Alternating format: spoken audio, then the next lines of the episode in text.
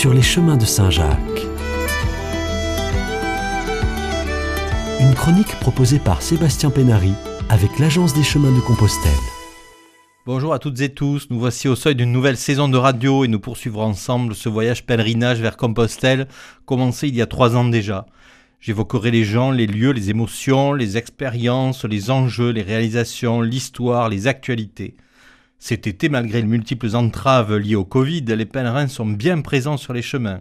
De nombreuses municipalités, associations se sont mobilisées pour animer les haltes autour de ces chemins à travers des animations pour petits et grands.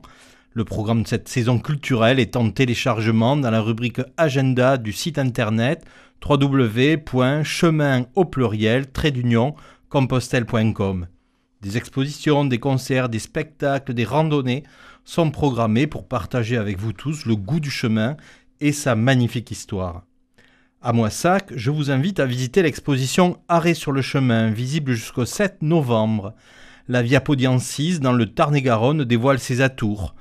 À Auvillard, l'exposition À Compostelle Hommage au chemin reste visible jusqu'au 15 octobre. Elle unit belles photos et citations d'auteurs qui se confient sur leurs sentiments du chemin de Saint-Jacques. À Cordes-sur-Ciel, la maison Fontpérouse accueille jusqu'au 26 septembre l'exposition d'histoire dans les pas des pèlerins en Occitanie. Vous pouvez la voir aussi à l'abbaye de l'Escaladieu jusqu'au 19 septembre.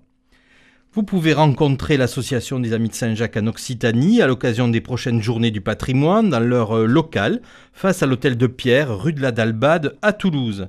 Et puis, l'université Jean Jaurès, à travers deux de ses géographes, a réalisé une exposition originale. Elle sera très prochainement à Foix. Elle s'attache à cartographier les comportements des pèlerins et elle renouvelle notre regard sur le chemin conçu comme un espace dans la géographie. Et puis, bien sûr, vous pouvez toujours aller marcher à Gréalou dans le Lot pour découvrir Super Keirou, un abri pour, pèlerins bâti selon des techniques traditionnelles de construction et conçu comme une œuvre d'art. Ce ne sont là que quelques-unes des dates à retrouver sur le site internet.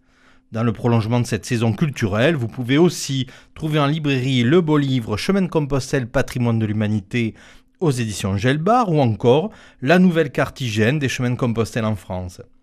Enfin, depuis le mois de mai, une grande enquête pour mieux connaître les pèlerins dans leurs besoins, leurs attentes, leurs comportements, leurs motivations est en cours en Occitanie, Nouvelle-Aquitaine, Auvergne-Rhône-Alpes, Bourgogne-Franche-Comté région Centre-Val de Loire.